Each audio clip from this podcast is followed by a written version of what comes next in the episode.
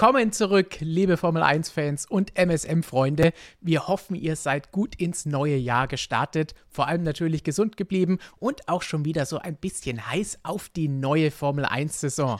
Lewis Hamilton schweigt noch, aber wir können definitiv nicht mehr schweigen. Wir wollen jetzt mit euch zusammen über die Formel 1 sprechen und dieses Wir schließt auch den ganz heißen Christian mit ein. Hallo. Hallo Stefan, hallo in die Motorsportmagazin-Runde. Freue mich wieder zurück zu sein. Spürst du so langsam auch schon wieder das Kribbeln, obwohl die Saison so lange gegangen ist?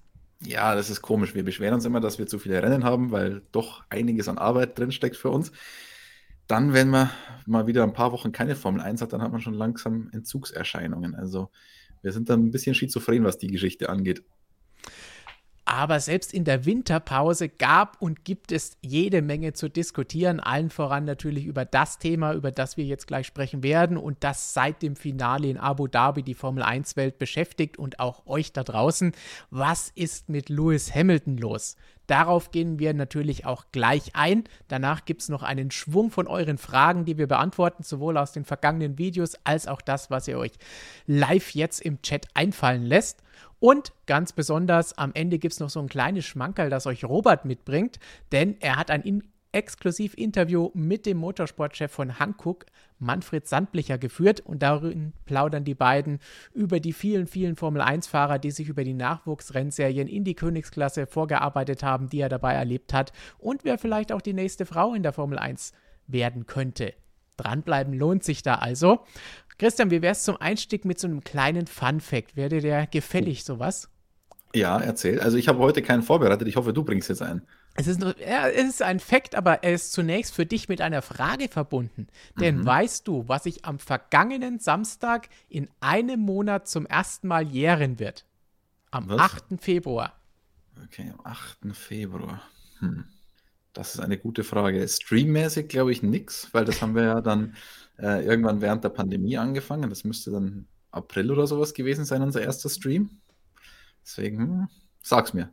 Es passt zu unserem Thema heute, denn es ist der erste Vertrag, den Lewis Hamilton im vergangenen Jahr unterschrieben hat. Am 8. Februar verlängerte er seinen Vertrag für 2021. Fast auf den Tag genau sieben Monate später, am 7. September, hat er zum zweiten Mal im vergangenen Jahr einen Vertrag unterschrieben, nämlich den für die kommenden zwei Jahre. Das heißt, Lewis war ja letztes Jahr fleißig beim Verträge machen. Und das jährt sich bald. Vielleicht ist an dem Tag ja dann auch der Tag gekommen, an dem er sagt, ja, ich fahre dieses Jahr oder ich fahre nicht. Das ist witzig, das, das ganze Theater habe ich eigentlich schon fast wieder verdrängt, dass es ja da in der Vergangenheit gab, dass er ohne aktuellen Vertrag quasi ins neue Jahr gegangen ist und so weiter. Ähm, dann hieß es, man will das Ganze in Zukunft früher klar machen, damit man diese ganzen Diskussionen über die Winterpause nicht mehr hat. Und jetzt hat man wieder Diskussion, wobei andererseits hat man die Diskussion wirklich? Diese Frage muss man sich ja stellen. Und du hast gesagt, sagt Lewis Hamilton vielleicht dann an diesem 8. Februar wieder, ja, er macht weiter. Muss er es denn überhaupt sagen? Er hat ja nie eigentlich was anderes gesagt.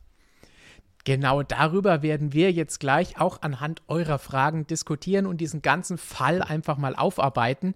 Denn es wurde, wie wir eben gesagt haben, viel spekuliert. Jetzt wollen wir mal schauen, was wir von diesen ganzen Gerüchten halten. Denn das führt uns zum großen Top-Thema, das Schweigen des Lewis Hamilton. Zum Einstieg wollen wir vielleicht einfach mal ganz kurz die knallharten Fakten uns anschauen und danach dann zum Beispiel, Christian, was du davon hältst und muss er sich denn äußern oder nicht. Das umstrittene WM-Finale haben wir alle, glaube ich, noch bestens in Erinnerung, ist noch nicht so lange her, was da passiert ist. Hinterher, direkt nach Rennende, vor der Siegerehrung noch, gab es TV-Interviews, da hat sich Lewis Hamilton zum letzten Mal öffentlich geäußert. Dann bei der Siegerehrung hat er Max noch gratuliert, sah eigentlich alles wunderbar aus. Dann ist er aber auf einmal verschwunden. Und das in jeglicher Art. Auch auf Social Media ist er in den Tagen nach dem Finale abgetaucht, keine Posts mehr und allen anderen entfolgt, will nichts mehr mitbekommen. Er hat auch die er folgt FIA, mir nicht mehr. Er folgt Christian nicht mehr. Es ist skandalös. Aber vielleicht hast du jetzt die Chance, der Erste zu sein, dem er wieder folgt. Hm. Aber die FIA-Gala hat er auch nicht besucht nicht gefolgt. Er wurde zum Ritter geschlagen am Tag vor der FIA-Gala, hat sich da aber auch nicht geäußert. Am Tag darauf hat sich Toto Wolf geäußert. Der hat dann gesagt, okay, wir ziehen die Berufung zurück. Und gleichzeitig hat er zugegeben, dass er, also Toto, als auch Lewis desillusioniert von der Formel 1, von dem Sinn, was da in Abu Dhabi passiert ist und dass er sich auch nicht ganz sicher ist, ob Lewis denn wirklich zurückkommen wird. Einmal kam er auf jeden Fall noch zurück, denn am Freitag nach dem Finale war er zu Besuch in Brackley in der Fabrik, denn da wurde vom Team Valtteri Bottas offiziell verabschiedet. Aber seitdem ist absolute Funkstille im wahrsten Sinne des Wortes auf allen Kanälen bei Lewis Hamilton. Und das führt eben, wenn nichts gesagt wird, unweigerlich zu diesen Gerüchten und Spekulationen und Diskussionen und vielen, vielen Fragen von euch, die wir nun beantworten, beurteilen, einfach mal ein bisschen unter die Lupe nehmen wollen. Und eine davon hat Romeo gestellt. Die ist kurz und knapp, ganz anders als unsere Ausführungen immer. Und die sagt: Was meint ihr? Hört Hamilton auf. Er hat auch seine Meinung dazugegeben, die uns aber, glaube ich, nicht ganz so viel weiterhelfen wird, denn er sagt Jein. Oh, da lehnt sich aber jemand gehörig weit aus dem Fenster. ja, absolut. So, ah. dann steigen wir mit dieser harten These doch gleich mal ein. Macht er weiter oder hört er auf? Also, ich habe schon Wetten am Laufen, ihr kennt das ja. Äh, in der Formel 1 wettet man gerne. Und ich habe darauf gewettet, äh, dass er weitermacht. Ähm, zum einen hat er nie was anderes gesagt, muss man ja auch mal ganz klar feststellen. Und er hat natürlich noch einen gültigen Vertrag. Ähm, wenn ich mir das Ganze nüchtern anschaue, was ist auf der Habenseite oder was ist auf der Gewinnerseite, wenn er weitermacht, was auf der Verliererseite, komme ich irgendwie aber schon zu dem Schluss, dass es fast klüger wäre, er würde aufhören. Weil man muss schon sagen, jetzt geht er raus äh, an seinem Höhepunkt mit, also zumindest fahrerischen Höhepunkt, das kann man schon sagen. Er ist ja super gefahren. Man kann ihm keinen Vorwurf machen in diesem WM-Finale. Hätte das Rennen gewonnen und damit auch die Weltmeisterschaft, wenn es nicht zu diesen umstrittenen Sachen gekommen wäre. Da müssen wir aber auch immer wieder klar feststellen, Max Verstappen ist kein unverdienter Weltmeister. Ich glaube, das haben wir schon oft gesagt, aber es wird in den Diskussionen gerne vergessen. Max Verstappen hat dieses Rennen nicht verdient gewonnen, die Weltmeisterschaft hingegen schon. Da gab es keinen unverdienten Gewinner zwischen den beiden. So, ähm, jetzt zu Lewis Hamilton zurück. Du hast, schon, du hast ja schon angekündigt, wir schweifen da mal etwas weiter aus. Richtig, ähm, wir sind nicht ganz so zielgerichtet wie unsere Zuschauer. Genau, also ein, ein klares Jein können wir auch geben, aber wir äh, labern dazu noch relativ lange. Ähm, also er ist an seinem Höhepunkt und wurde da ungerecht behandelt insgesamt. Ich glaube, das kann man schon auch so sagen. Und es ist eigentlich ein, aus Sportlersicht ein schönes Ende an. Also natürlich das Ergebnis nicht, aber man kann sagen, okay, ich bin am Höhepunkt gewesen, ich hätte meine achte Weltmeisterschaft gewonnen, nur weil jemand mir das ähm, unrechtmäßig aus der Hand gerissen hat, bin ich es dann nicht geworden. Was ist, wenn er jetzt weitermacht? Zum einen ändern sich die Regeln komplett.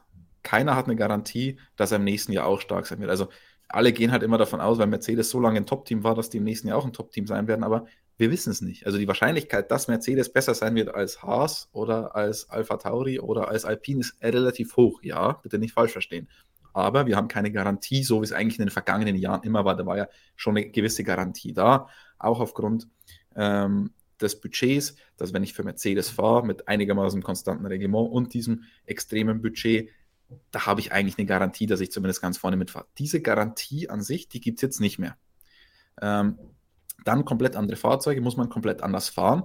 Lewis Hamilton ist unfassbar erfahren, unfassbar guter Fahrer. Ich zweifle nicht dran, dass er sich anpassen kann, aber anpassen heißt natürlich auch, du verlierst was von deinem Vorsprung, den du davor hattest. Wenn du so gut warst, wenn du diese Autos so gut beherrscht hast.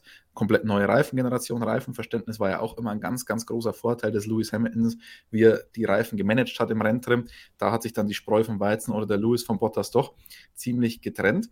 Ähm, also insofern, da ist schon was, auf der Seite kann er verlieren. Und dann kommt natürlich noch mit George Russell ein absolutes Supertalent ins Team. Diese Situation hatte er seit Nico Rosberg eben nicht mehr, dass er sich teamintern behaupten musste. Und das ist auch nochmal so ein kleiner Stolperstein. Deswegen, wenn man sich nur anschaut, was er verlieren kann, also verlieren, ich meine, was, was passiert schon? Was passiert dem erfolgreichsten Formel-1-Fahrer der Geschichte, wenn er da jetzt nicht so gut aussieht? Ich habe da gestern noch mit Markus drüber diskutiert. Am Ende bleibt es trotzdem nicht hängen, meint er wenn man die breite Bevölkerung nach solchen Sachen fragt, nicht. Wenn man die Freaks dann fragt, da bleibt sowas vielleicht schon eher in Erinnerung. Ja. Also er hat schon ein bisschen was zu verlieren, meiner Meinung nach. Und was kann er gewinnen? Klar, den achten Titel, alleiniger Rekordweltmeister. Er kann auch nochmal zeigen, dass er mit komplett anderen Fahrzeugen auch gewinnen kann, kann sich das nochmal ein Denkmal setzen. Aber insgesamt ist es die Wahrscheinlichkeit, dass er ein bisschen mehr zu verlieren hat als zu gewinnen, ein bisschen größer. Aber wieso habe ich trotzdem darauf getippt, dass er weitermacht? weil es ein Sportler ist. Und auch wenn wir das bei Lewis Hamilton oftmals einfach gerne vergessen, weil er viel abseits der Formel 1 auch noch macht, am Ende liebt der Racing trotzdem noch.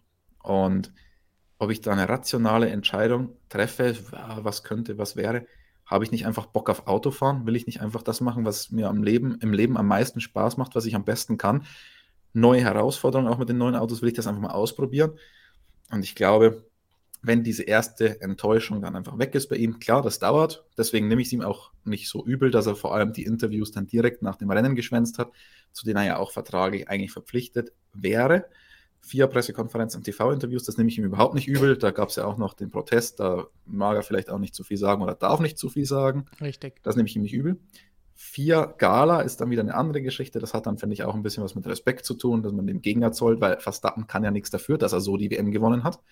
Ähm, aber trotzdem, ich glaube, wenn diese erste Enttäuschung dann erstmal gelegt ist und er sich wieder darauf besinnt, was will er in seinem Leben überhaupt machen, dann hat er schon richtig Bock auf Rennen fahren, hat eben noch einen Vertrag, sitzt in einem zweifelsohne guten Team, gut, möglicherweise sehr gutem Auto ähm, und kann es nochmal einen zeigen. Ich glaube, darauf hat er schon Bock. Deswegen glaube ich eher ja.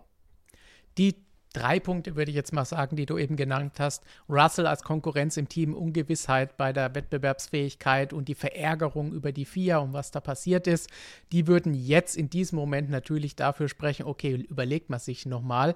Aber wir müssen bedenken, wir haben gerade eben darüber gesprochen, an diesem 7.9. wurde bekannt gegeben im vergangenen Jahr, dass er den Vertrag um zwei Jahre verlängert hat. Klar, alle Verträge kann man irgendwie auflösen, man kann immer welche Wege finden, um das zu beenden. Aber da kommt natürlich dann auch ins Spiel, Hamilton vertraut seinem Team, das Team vertraut auf ihn. Das Team jetzt so stehen zu lassen vor dem Saisonbeginn wäre natürlich auch nicht unbedingt die feine Art. Wir haben eben von Respekt gegenüber dem Gegner gesprochen, den Respekt gegenüber dem eigenen Team und den über 1000 Mitarbeitern, die an diesem Auto arbeiten, den muss man natürlich dabei auch ganz klar im Auge ah, behalten. Da würde ich dir widersprechen, Stefan. Ähm, also aus unserer Sicht ja, aber aus Rennfahrersicht, wenn du deine eigene Entscheidung triffst, äh, wir schauen zurück aufs Jahr 2016, Nico Rosberg, der hat sein Ziel erreicht und dann war es ihm auch völlig egal. Klar, beim Team ist es nicht so gut angekommen, aber das kann ihm dann auch egal sein, wenn er raus ist. Ähm, und da würde ich dann die eigene Entscheidung, also das, was ich persönlich lieber mag, schon über die Interessen des Teams stellen, um ehrlich zu sein. Also da kann ich einen Fahrer verstehen, wenn er jetzt nicht sagt, eigentlich habe ich keinen Bock, aber da arbeiten tausend Leute bei dem Team und die brauchen, die verdienen nicht den besten Fahrer. Da weiß ich nicht. Würde ich, also, wenn ich meine eigene Entscheidung treffen würde, würde ich das nicht zur obersten Prämisse erklären, was das Team will. Würde aber natürlich auch beweisen, dass all diese Aussagen hier, wir gewinnen und verlieren gemeinsam jedes Rennwochenende, dass du dir in die Tonne treten kannst. Ja, kann man aber auch, wissen wir ja. äh, haben wir ja sogar schon analysiert, äh, welches Rennen war es? Türkei, also äh, da selbst dem Team widersprochen hat bei der Strategie und ist dann auf die Strategen erstmal losgegangen, obwohl die es eigentlich richtig gemacht hätten. Ähm, das sind Floskeln. Floskeln, die wir auf unserer Website übrigens kaum mehr schreiben auch. Äh, wenn die Fahrer das in den Pressekonferenzen erzählen und sich bedanken beim Team und was auch immer, dann, ist, dann, dann lesen wir da schon drüber und hören eigentlich auch schon drüber, weil das macht jeder Fahrer und das meint er im Zweifel manchmal auch gar nicht so.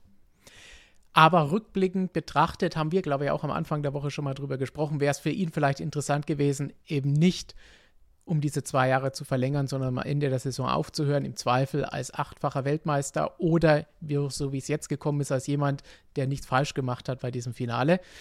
Aber nachdem er weiter unterschrieben hat, sage ich auch ganz klar, kurze Antwort, hört er auf? Nein, wird nicht aufhören. Vertragssache ist die eine Geschichte, aber auch, es hat ihn hart getroffen, das ist keine Frage, ist ja auch verständlich.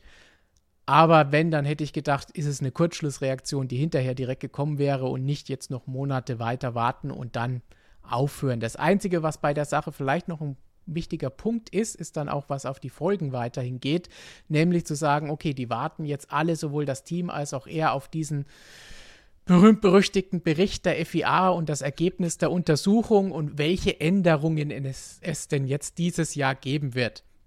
Und da ist es klar, dass es natürlich, wenn der Weltmeister und der große Superstar der Formel 1 sagt oder nichts sagt und sich nicht weiterhin dazu bekennt, ist es natürlich auch so ein bisschen Druckmittel in dieser mhm. Situation gegenüber der FIA und der Formel 1 Änderungen herbeizuführen.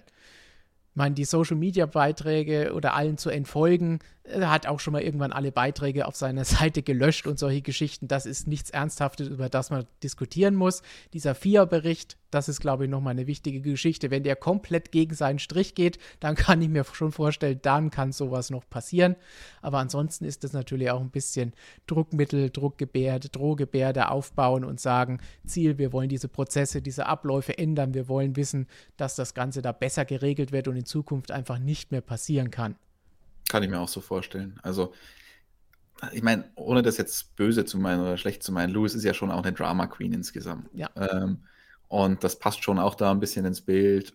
Und es wäre ja fast langweilig gewesen, wenn er einfach ganz normal dem Max gratuliert, was er auch gemacht hat, sehr sportlich. Ähm, direkt nach dem Rennen in der großen Enttäuschung hat er sich schon noch als großer Sportsmann gezeigt. Und ich finde auch auf der Strecke ist ihm überhaupt nichts vorzuwerfen. Ja. Ähm, Louis einer der saubersten Fahrer. Ich weiß, darüber wird bei euch immer heftig diskutiert, aber ich finde trotzdem jemand, der so viel in der Formel 1 schon gewonnen hat. Da gibt es andere Leute, die auch viel gewonnen haben und das nicht so sauber gemacht haben. Ähm, fällt mir kaum einer ein, der wirklich so extrem erfolgreich war und so sauber gefahren ist wie Lewis Hamilton.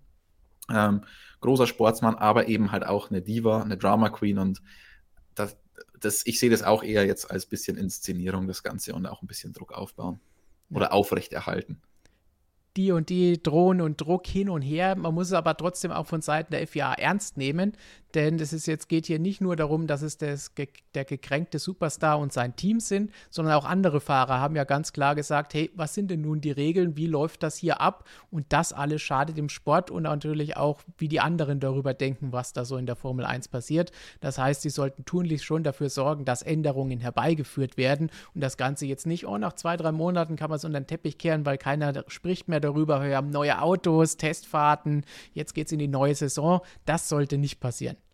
Ja, genau. Ich glaube, das ist auch extrem wichtig. Nach der vergangenen Saison muss man sich auch einiges nochmal anschauen, weil es einfach schon zu mehreren Sachen kam, die nicht ganz so im Einklang waren mit dem, was man davor teilweise auch gesagt hat, mit Entscheidungen, die davor gefallen ähm, sind. Stewards Entscheidungen, finde ich, waren auch schon mal auf einem besseren Niveau, insgesamt auf einem konstanteren Niveau, vergleichbarer von Wochenende zu Wochenende. Also da gibt es schon einiges, wo man noch drüber reden muss und was verbessert werden muss. Das hat der neue FIA-Präsident Mohamed Ben Sulayem auch gesagt, ähm, dass man sich immer verbessern muss. Da wurden auch ein paar Aussagen meiner Meinung nach ein bisschen aus dem, aus dem Kontext gerissen, der ja da auch angekündigt hat, möglicherweise noch eine Strafe für das Fernbleiben von Lewis Hamilton. Ich habe mir das Ganze jetzt nochmal angehört, habe das jetzt so extrem nicht empfunden. Ähm, er meinte, man muss sich das alles mal anschauen, wollte da jetzt nicht sagen ja, nein, sondern hat einfach gesagt, wir schauen uns das an und die Enttäuschung von Lewis Hamilton ist schon erstmal auch verständlich. Also da bin ich sehr gespannt, was kommt von der FIA. Da muss auch was kommen. Man kann jetzt auch nicht erwarten, dass da ein komplettes Schuldeingeständnis kommt. Ähm, das erste Statement war ein bisschen unglücklich, finde ich, dass da rausgegeben wurde. Ja. Ähm, dass wir das alle falsch verstanden haben. Ähm, hat mir so nicht gefallen. Da muss schon jetzt noch ein bisschen mehr kommen, dass ein komplettes Schuldeingeständnis kommt, wage ich zu bezweifeln. Das hat ja auch immer ein paar rechtliche Gründe. Wenn der ähm, Regelgeber da sagt, es ist was falsch gelaufen, dann ist es ja auch möglicherweise anfechtbar und was auch immer. Deswegen muss man da schauen, also die Erwartungen nicht allzu hoch zu haben. Trotzdem erwarte ich schon, dass da was Ordentliches rauskommt und vor allem, Konsequenzen auch gezogen werden. Also, dass Sachen, da, da, sind wir dann wieder beim nächsten Punkt. Jeder beschwert sich, dass das Regelbuch so dick ist und das alles so kompliziert ist. Ja, aber dann haben wir solche Situationen und wir brauchen wieder Klarstellungen. Weil ohne diese Klarstellungen geht es halt leider einfach dann nicht mehr. Ähm, jetzt könnte man aber auch sagen, eigentlich wäre es ja im Reglement auch schon so drin gestanden, dass man es anders gemacht hätte. Man hat sich das ja ein bisschen zurechtgebogen und dann mit den eigenen Regeln trotzdem noch erklärt, dass es doch so okay war. Ähm, aber ich bin schon der Meinung, da muss man das Ganze einfach klarer noch formulieren, dass man da nicht mehr so Sachen suchen muss, um das irgendwie zu rechtfertigen, dass es irgendwie noch einigermaßen okay war, dass man das legal erklären kann, sondern es soll von Anfang an klar sein für alle, so läuft das jetzt ab. Gut, man hat nie eine hundertprozentige Gewissheit. Es kann immer sein, dass so eine Safety-Car-Phase eine Runde länger oder kürzer dauert oder was auch immer, aber es sollte schon ein gewisses Prozedere dann doch immer komplett eingehalten werden. Und vielleicht sollte man auch dann noch solche Sachen aufnehmen in International Sporting Code oder in die Sporting Regulations, dass schon der Wille da sein muss, ähm, ein Rennen unter Grün zu beenden, was ja der Konsens aller Teams ist, wieso Michael Masi wohl auch so gehandelt hat. Ja. Das war ja der gute Wille, gut gemeint, schlecht gemacht. Ähm, aber das sollte man dann vielleicht auch irgendwie noch schriftlich festhalten. Und um das nochmal klarzustellen, wenn wir eben von Druckmittel und Drohgebärden gesprochen haben, das ist in dem Fall ja auch nichts wirklich Negatives. Bei Verhandlungen gehört sowas irgendwo auch ein bisschen mit dazu, dass ein bisschen hin und her geht. Und der Superstar der Formel 1, der mit Co-Rekord-Weltmeister ist da natürlich auch ein besseres Druckmittel sogar noch, als wenn Mercedes nur sagen würde, hey, wir steigen aus der Formel 1 aus. Hersteller kommen und gehen, das wissen wir, aber so ein Superstar, der weltweit bekannt ist, auch wenn viele vielleicht im Chat jetzt sagen, oh, den kann ich aber nicht leiden und der soll doch weg. Aber das ist wirklich was, was die Formel 1 nur ganz, ganz selten hat. Und das ist auf einem Niveau von Michael Schumacher, von Ayrton Senna. Und da sollte man tunlichst aufpassen, dass der nicht einfach wegläuft, weil das schadet der Formel 1, der FIA, das schadet allen. Das kostet ja, Fans, Ansehen und Geld. Und genau darauf ist die Formel 1 ja auch aus. Nicht wegläuft und vor allem nicht wegläuft und dann sagt, äh, was, heute habe ich so was Schönes gelesen. Sein letzter Funkspruch wäre dann gewesen, this was manipulated oder irgend sowas. Ja, genau. Ähm, das wäre natürlich das Schlimmste, was passieren kann. Und man merkt ja auch an den ganzen Kommentarsektionen, auch bei uns, ich würde sagen, insgesamt geht es bei uns relativ gesittet zu, noch unter den ganzen Zuschauern. Also ich glaube, im Allgemeinen müssen wir ein sehr, sehr großes Lob aussprechen an unsere Zuschauer, ähm, dass da natürlich oftmals auch hitzig diskutiert wird, aber meist geht es nicht unter die Gürtellinie. Nach Abu Dhabi hingegen haben wir schon festgestellt, dass es da oftmals unter die Gürtellinie ging, dass auch wir angegriffen wurden, ins eine Lager gesteckt wurden oder was auch immer. Nee, ähm, wir sehen es halt nicht aus der einen oder aus der anderen Perspektive. Wir müssen es halt irgendwie versuchen aufzuarbeiten. Und natürlich ist es klar, dass der eine sehr enttäuscht ist und der andere sehr froh. Ähm, da hat man schon gemerkt, die Situation, die hat der Formel 1 insgesamt, ja, man kann da wieder drüber diskutieren, Kontroversen sind dann am Ende gut oder schlecht, aber insgesamt für die Stimmung in dem ganzen ähm, Zirkus war das schon eher sehr schlecht. Das hat man auch sogar ja. bei unseren gesitteten Zuschauern gesehen. Ja, auch für uns. Wir haben ja auch gesagt, hm, also so ein Saisonende, das hatte diese Saison nicht verdient. Und das hat sie natürlich auch auf viele andere ausgewirkt. Vor allen Dingen natürlich auf die Hardcore-Fans, die sich alles anschauen und die sich jetzt ja auch das hier anschauen. Aber auch so ein bisschen auf die Allgemeinheit, die natürlich viel größer ist, aber eben nochmal ein bisschen mehr Wirkung dann hat. Aber bevor wir jetzt zu den Folgen noch mal ein bisschen kommen, anhand von euren Fragen, noch mal ganz kurz ein Thema und etwas, das mir aufgefallen ist, was es nach dem Ganzen als Gegensatz zu er tritt zurück auch als Argument gegeben hat, nämlich dieses jetzt erst recht, jetzt noch mehr Einsatz, neue Motivation im Sinne von denen zeigen wir es jetzt. Im Boulevard heißt es dann jetzt schon von Racheplan die Rede und solche Geschichten. Dieses frische Kräfte freisetzen, das ich ja schon in Brasilien am Samstag gesagt habe, also nach diesem Sprint, wenn der jetzt noch morgen das Rennen gewinnt, kann ich mir vorstellen, mit dem Schwung, dass sie dann innerhalb des Teams in diesem Motto die WM noch gewinnen, was ja fast so gekommen ist. Jetzt ist die Frage, ist so ein gleiches Szenario auch nach diesem Saisonfinale möglich und nach all dem, was da passiert ist, auch wenn nicht gesprochen wurde. Und da fand ich interessant, dass Max in der Woche nach dem Titelgewinn ja auch viele Interviews gegeben hat. Und in einem wurde er auch dazu befragt, hey, ist Lewis jetzt noch stärker dadurch? Wird er sich jetzt noch mehr reinhauen, um nächstes Jahr den Titel zurückzubekommen? Und Max hat da ganz clever gesagt, also ich gebe immer alles, ich kann nicht noch mehr geben, nur weil irgendetwas schiefgelaufen ist oder weil ich verloren habe nach einer Niederlage, wenn man dann noch mehr geben kann, dann hat man vorher nicht alles gegeben clevere Antwort aus seiner Sicht, aber, aber eine spannende Geschichte gerade für uns, die wir viel mit Formulierungen herumhantieren. Kann man das so sagen oder auch nicht? Also ich bin da ehrlich gesagt bei Max. Ich glaube nicht, dass ein Top-Sportler auf dem Niveau irgendwelche Motivationsprobleme haben kann. Also sobald der, also aller, aller, aller, aller spätestens, sobald der in dem Auto sitzt, ist der eigentlich immer bei 100 Prozent. Oder bei, bei was ist Fernando Alonso meistens? 120 Prozent oder was auch immer. Was er Dazu so werde ich sagt. gleich noch was sagen. Ähm, also da, beim Fahrer sehe ich das eher weniger. Ich sehe es eher beim Team, um ehrlich zu sein, weil dass du ein Team hast mit 1000 Angestellten und dass da jeder von den 1000 Angestellten immer bei 1000 Prozent ist, das geht nicht. Und vor allem, wenn du dann so viel gewonnen hast, wie Mercedes in den letzten Jahren gewonnen hat, dann wird man schon irgendwann erfolgsmüde das ist ja auch die, die große Kunst von, von dem Team, so lange so erfolgreich zu sein, dass wenn der Erfolg mal da ist, dass du nicht die Motivation verlierst. Dass, wenn du selber die Benchmark bist, kannst du dich nicht, ist es schwer, sich an sich selber hochzuziehen. Wenn du die Konkurrenz bist, siehst du, okay, was ist möglich und wirst da angetrieben dadurch. Und für das Team kann das schon durchaus gut gewesen sein, dass man jetzt mal gesehen hat, okay, man kann auch noch verlieren. Ja. Ähm, das ist ja tatsächlich, wenn man Tote Wolf auch öfter mal reden hören hat, ähm, eine seiner größten ähm, Errungenschaften, würde ich sagen, zu schaffen, dass das Team immer motiviert bleibt. Und da gibt es so Sachen wie, er hat die Sitzpositionen geändert bei den Ingenieuren, damit da nicht irgendwie so ein, ja, so ein Trott reinkommt, damit sich einfach was verändert und so, dass man sich nicht auf den Lorbeeren ausruht. Und das sind lauter so kleine psychische Sachen auch gewesen, die Toto Wolf da schon in der Vergangenheit angeregt hat. Und so eine Niederlage ist dann für die Motivation, glaube ich, das Beste, was es gibt. Für das ja. Team, für den Fahrer. Das ver vergisst man, glaube ich, so oft, dass man denkt sich immer, okay, Sportler, das, das ist halt deren Job. Nee, das ist was anderes als ein Job. Die Sportler, Top-Sportler, die müssen mehr geben als wir, als Stefan und ich. Die müssen jeden Tag komplett 100% geben und wenn sie einmal nur 99% geben, dann sind wir die Ersten, die sie kritisieren und die müssen sich täglich messen oder das täglich wöchentlich ähm, oder alle zwei Wochen, ja bald wöchentlich wahrscheinlich, wenn es mit dem Rennkalender so weitergeht, die müssen sich messen. Das muss von uns keiner im, im Alltag. Keiner von uns muss sich messen und schauen, okay, wer ist vielleicht jetzt noch um 2000 schneller oder nicht. Genau das müssen die Top-Sportler aber machen. Und das ist deren größte Motivation und das ist auch der Unterschied zwischen normalen Menschen und solchen Top-Athleten. Wir, also ich würde mal sagen, Stefan, wir beide äh, wären da schon längst draußen. Unabhängig, ob wir das Talent überhaupt hätten. Aber diese Einstellung, das vergisst man ganz oft. Wären da schon längst in der Mauer gelandet. Ja, du Definitiv. nicht, du bist der Kart erprobt. Aber lande da leider auch zu oft in der Mauer oder im Gegner. bei unseren Kartduellen redaktionsintern, da passiert dann schon die eine oder andere Kontakt, Tourenwagenmäßig. Aber genau das ist es. Es ist eine andere Perspektive, mit der man das Ganze anschauen soll. Die Frage ist nicht, geben sie mehr als 100 Prozent dadurch? Das ist Käse.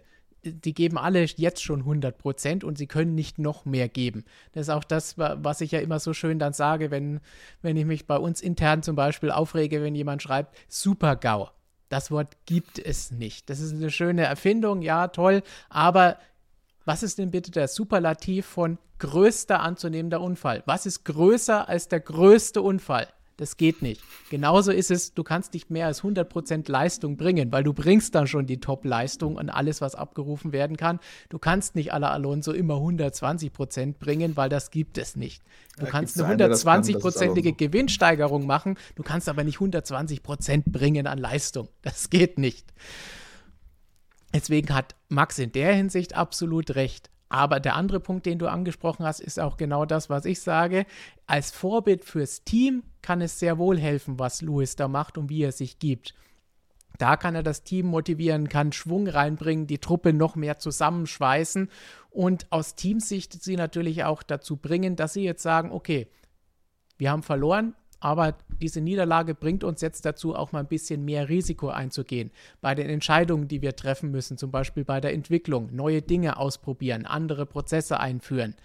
Vielleicht doch das gewagtere Design oder Entwicklung diesen Weg einschlagen und dafür entscheiden. Bisher haben wir gesagt, okay, eher konservativ, wir haben eh das beste Auto. Jetzt sagen wir, okay, jetzt müssen wir ein bisschen riskanter werden, nicht nur auf der Linie stehen, sondern eben vielleicht auch ein bisschen darüber hinausgehen. Das kann schief gehen, aber wenn es funktioniert, dann fahren sie vielleicht plötzlich wieder Kreise um alle anderen. Das heißt, das kann in der Hinsicht einfach diesen Schub geben, dass sie jetzt ein bisschen mehr Risiko eingehen, ein bisschen mehr Budget in diese Bereiche vielleicht verschieben, wo man Risiko eingehen kann.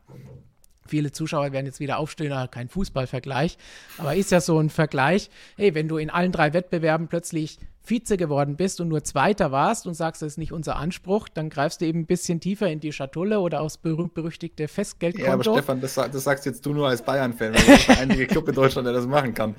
Ähm, aber so ist es. Das ist genau dieses sagen, oh, Beispiel. Oh, ja, aber Mercedes, Mercedes und Red Bull können genau das machen. Ja, wir haben Budget Cap, aber wir wissen alle, dass sie trotzdem noch mehr, weil auch auf der finanziellen Seite rausholen können und die können eben dann sagen, okay, da schieben wir das hin und jetzt gehen wir eben einfach mal ein Risiko. Vorher haben wir uns das nicht getraut, da waren wir vorsichtig. Jetzt sind wir nicht mehr vorsichtig, jetzt nehmen wir mal eine riskante Entscheidung. Zahlt sich dann aus oder nicht? Betrifft aber dann mehr das Team, weil fahrerisch wird Hamilton nichts ändern, kann ich mir nicht vorstellen, dass er jetzt anders fährt. Ich glaube, er muss anders fahren, weil die Autos ganz anders sind, aber. Das, ähm, aber nicht von der Aggressivität ja, oder irgendwas in der Richtung. Weil das ist, warum sollte er da was ändern? Da sind wir, glaube ich, auf einer Linie. Gut, dann kommen wir zu dem, was im Chat auch schon mehrfach gefordert wurde und Blackbart 1980 auch gefragt hat, nämlich wie schaut es bei Mercedes aus, wenn Hamilton nicht zurückkehrt? Schauen wir uns einfach mal diese hypothetische Zwickmühle an. Wen sollten sie dann holen? Er schlägt jetzt zum Beispiel vor, wer wäre nach dem Rosberg Déjà-vu der geeignete zweite Fahrer neben Russell? Vielleicht Hülkenberg. In der Boulevardpresse ist gestern auch Sebastian Vettel aus dem Nichts aufgetaucht und im gleichen Artikel auch wieder gesagt worden, nein, das ist eigentlich keine Option. Dann haben wir natürlich auch noch die Mercedes Formel E-Fahrer mit Stoffel van Dorn und Nick de Vries. Der eine war mal Formel 1-Fahrer, der andere hat zumindest Testerfahrung und ist jetzt Formel E-Weltmeister. Oder holt man vielleicht sich ganz jemanden und muss dafür dann bezahlen. Nur hypothetisch, weißt du noch, wir gehen beide, wir gehen ja beide davon aus, dass er weitermacht. Aber wenn er nicht weitermacht, ja, weißt du noch, was passiert ist, als äh, Nico Rosberg überraschend zurückgetreten ist? Valtteri. Holst du Valtteri zurück? Es wäre mit Abstand das Sinnvollste aus Mercedes-Sicht. Mit Abstand. Wahrscheinlich auch das Billigste. Ah, gut. Alpha wird sich das auch schon ein bisschen bezahlen lassen. Die sind ja kein ja, Mercedes-Kunde, da kann man solche Spielchen nicht machen. Ja, aber mehr als wenn ich von Ferrari, Red Bull braucht man gar nicht erst drüber reden, aber von Ferrari jemanden holen will, wo man sagen müsste, das sind wahrscheinlich dann die Fahrer, wenn man sagt, ich will hier ein absolutes Top-Kaliber haben, müsste man wahrscheinlich in der Region shoppen gehen. Das ist natürlich die Frage, weil hast du das jetzt nicht mit George Russell schon? Das absolute Top-Kaliber. Das weiß man leider nicht. Wir glauben ja. es, aber wir wissen es nicht. Das ist natürlich schon ein sehr interessanter Punkt, weil er halt einfach keine Kenngröße ist für Mercedes. Ja. Äh, für Mercedes noch deutlich mehr als für uns, weil die haben ja viel mehr Daten, die können das ein bisschen besser vergleichen als wir. Die Frage, ich meine, man kann jetzt, ja, jetzt kann man wieder mit der Diskussion kommen, was ist vom Druck her, wenn du auf einmal in einem Top-Team fährst. Sagen alle, ja, Bahrain damals, als er Lewis Hamilton ja. ersetzt hat. Ja, aber da hatte er keinen Druck. Da wurde er reingeworfen in das Team. Niemand hat irgendwas erwartet und er war im Rennen schneller als Valtteri Bottas. Ähm, das, das klang jetzt sehr despektierlich. Ja, aber war ja so. Also im Qualifying knapp geschlagen und dann im Rennen war er schneller als Bottas. Ähm, Im gleichen Auto im Mercedes. Aber Russell hatte damals halt einfach auch keinen Druck. Ja. Und das ändert natürlich schon vieles. Ähm, deswegen könnte man den schon ganz klar als Nummer 1 positionieren ist die große Frage. Ich würde es mich tatsächlich trauen aus Mercedes-Sicht. Ähm, dann ist die Frage, kannst du dann so einen De Vries reinsetzen? Äh, hm, schwierig. Ist halt der Konstrukteursweltmeister. Will sich der, ohne jetzt ähm, Nick De Vries da zu despektierlich zu behandeln, aber da würde ich tatsächlich noch eher Stoffel van Dorn nochmal ja. in der Formel 1 sehen. Hätte ich jetzt auch gesagt, weil das zumindest eine bekanntere Größe, was Formel 1 auch angeht. Nick ist zwar der Jüngere und jetzt Formel E-Weltmeister geworden, aber so richtig kann man den noch viel schlechter als Russell einschätzen. Ja, und Van Dorn, der, wir haben es eh schon öfter gesagt, der hat auf jeden Fall noch eine Chance in der Formel 1 verdient. Würde ich gerne sehen. Hülki ist natürlich aktuell frei. Ja. Ähm, Wenn man Vertrauen in Russell hat. Ähm, und hätte. Ja, wäre eine Option. Also das ist auf jeden Fall eine spannende Geschichte. So ein bisschen hier die Retourkutsche für die Frage, die du letztes Jahr gestellt hast. Hey, in der letzten Runde musst du entscheiden mit einem Boxenstopp über den Punkt für die schnellste Runde, Konstrukteursweltmeister oder Fahrerweltmeister. Das ist jetzt so eine ähnliche hypothetische Sache, die aber auch nicht so einfach zu beantworten wäre. Ja, tatsächlich hatte Mercedes ja die Chance, auch noch den, den Kollegen Bottas rauszunehmen und die Safety-Car-Phase zu verlängern, wie Roger Benoit in unserem kleinen Talk verraten hat. Ja, und das steht ja immer noch dazu. Ja, definitiv. Er sieht es ja sogar als Fehler an bei Toto Wolf, bei den Entscheidungen. Ähm, sehr unterhaltsam. Kann man vornehmlich darüber diskutieren, über diese, diese Meinung. Hätte Toto Wolf, oder war es ein Fehler von Toto Wolf, ähm, dass er Walter Bottas nicht gesagt hat, er soll sein Auto abstellen, um die Safety-Car-Phase zu verlängern und Lewis Hamilton zum sicheren Weltmeister zu machen? War das ein Fehler? Muss er keinen Piquet machen? Hm. Diskutiert mein, mal darüber. Aber es ist so genial, diese Situation allgemein, weil Red Bull vorher genau das Gegenteil gemacht hat. Und du hast während dem Rennen noch gesagt, ah, lass den doch weiterfahren, vielleicht kann er irgendwas machen. Und ich habe gesagt, nein, den holen sie jetzt rein, damit er nicht stehen bleibt und die Safety-Car-Phase noch länger geht. Ja, ähm, ist schon krass, wie, an was man alles denken muss als Team strategisch. Und Red Bull hat es gemacht. Ja. Gut, das ist natürlich sportlicher, einen Fahrer reinzuholen und äh, sagen, okay, gib auf, sicherheitshalber für uns, als einen Fahrer ohne Grund stehen zu lassen. Das ist, ist natürlich schon eine andere Nummer, muss man auch sagen. Also. Wobei er hätte schon noch fahren können. Also wie, wie viel da wirklich war, weiß ich nicht. Ja, aber letztendlich beeinflusst du so das Renngeschehen eigentlich nicht. anders, wenn du sagst, du bleibst absichtlich stehen, dann beeinflusst du das Renngeschehen. Also das eine ist blöd für den eigenen Fahrer, aber nicht unfair für den Sport. Das andere wäre schon unfair für den Sport insgesamt gewesen. Und über unfaire Dinge wird auch bei den Folgen dieser ganzen Situation diskutiert werden müssen. Wir wollen aber jetzt nicht nochmal darüber sprechen, was da passiert ist, sondern der Frage von Speed Junkie nachgehen. Und er hat gefragt, wird Michael Masi 2022 noch in der Formel 1 sein? Und was wird ihn dann erwarten? Der zweite Teil ist wahrscheinlich der richtig spannendere. Die Fehlentscheidungen betrafen ja nicht nur Mercedes, auch andere Teams wurden damit betrogen. Soweit Speed Junkie. Ja, das ist natürlich schon eine sehr interessante Frage und da kam jetzt auch die Tage ein Organigramm von der FIA auf, ein aktualisiertes, in dem Michael Masi nicht mehr auftaucht. Allerdings in diesem Organigramm, so wie es veröffentlicht wurde, muss er äh, meiner Meinung nach auch gar nicht unbedingt auftauchen. Ah, da würde ich jetzt mal nicht zu viel hineininterpretieren in das Ganze. Ähm, klar ist schon, es ist ordentlich Druck auf dem Kessel, ordentlich Druck auch auf wirklich der Personalie Michael Masi, weil er ja auch davor schon nicht komplett unumstritten war. Ähm, aber ich bleibe dabei, es ist der ich drücke es jetzt mal wirklich drastisch aus und so wie ich es auch empfinde, der beschissenste Job, den es in der Formel 1 gibt, weil du eine unfassbare Verantwortung hast und es eigentlich niemandem recht machen kannst, weil wie gesagt, was, was hätte er machen sollen? Er hat am Ende das Falsche gemacht, meiner Meinung nach, aber er hätte es auch nicht viel besser machen können. Weil es hätte immer Leute gegeben, die sich darüber aufregen. Wäre es unter Safety Car zu Ende gegangen, hätte er die Regeln 1 zu 1 eingehalten, hätten sich viele, viele Millionen da draußen beschwert und gesagt, ja, äh, wir wollten die Saison unter Grün zu Ende, was ist das für ein Antiklimax zu dieser epischen Saison und so weiter hätte es genauso viele gegeben, die sich beschwert hätten. Rote Flagge war in dem Fall nicht wirklich nötig von der, Unterbrechungs, von der Unterbrechungszeit her. Jetzt kann man sagen, wäre halt sportlich das Fairste gewesen, aber das ist auch nicht das, wofür er eigentlich da ist, um für sportliche Fairness zu sorgen in so einem Renngeschehen, in so einem Rennverlauf. Deswegen, wie es das machst, machst du es verkehrt an der Stelle als Rennleiter, ja. aber ist natürlich schon ein großes Fragezeichen jetzt dahinter. Wie gesagt, er war davor auch nicht komplett unumstritten, aber findet erstmal einen besseren. Das wird das große Problem sein. Wir hatten ja die Problematik, als Charlie Whiting leider verstorben ist in, äh, in Australien, ganz überraschend vor ein paar Jahren, war er glücklicherweise da, er auch relativ gut ausgebildet für diesen Job. Ähm, aber das Vakuum, das Charlie Whiting hinterlassen hat, war riesig. Und ist dieses Vakuum jetzt besser gefüllt, wenn Michael Masi geht? Okay, das Vakuum ist jetzt nicht ganz so groß, aber ist es besser gefüllt? Das ist die ja. Frage. Und ich glaube ehrlich gesagt nicht. Es, es, würde auch jetzt nicht meiner Meinung nach als einziges reichen zu sagen, oh, das ist der Sündenbock, jetzt ist der weg und plötzlich ist wieder alles gut. Das reicht nicht für das, was da passiert ist, ist ein Fehler, den könnte jemand anderes dann auch machen. Da müssen wirklich dieses berühmt-berüchtige Ergebnis von dieser Untersuchung her und gesagt werden, welche Änderungen gibt es, welche Abläufe, Prozesse, wird es ein größeres Team, gibt es mehr Helfer, wie wir ja auch schon diskutiert haben, sodass der Rennleiter da nicht so allein gelassen ist. Die nächste Frage mit dem Funk, die wir gleich haben werden, geht da mit rein das Leben wurde ihm natürlich nicht gerade einfach gemacht, wo es ohnehin schon schwer ist, aber die vergangene Saison und vor allem das Finale hat es halt nochmal schwieriger gemacht. Also nur zu sagen, der ist weg und alles ist plötzlich gut, das reicht meiner Meinung nach nicht aus und wäre auch nicht gerecht ihm gegenüber. Aber was du richtig gesagt hast, es gab halt vorher schon ziemlich viele Diskussionen, nicht nur im vergangenen Jahr, aber vor allen Dingen auch in der vergangenen Saison immer wieder. Und das könnte dann vielleicht auch wieder dazu führen, dass noch ein bisschen mehr an dem Stuhl gesägt wird.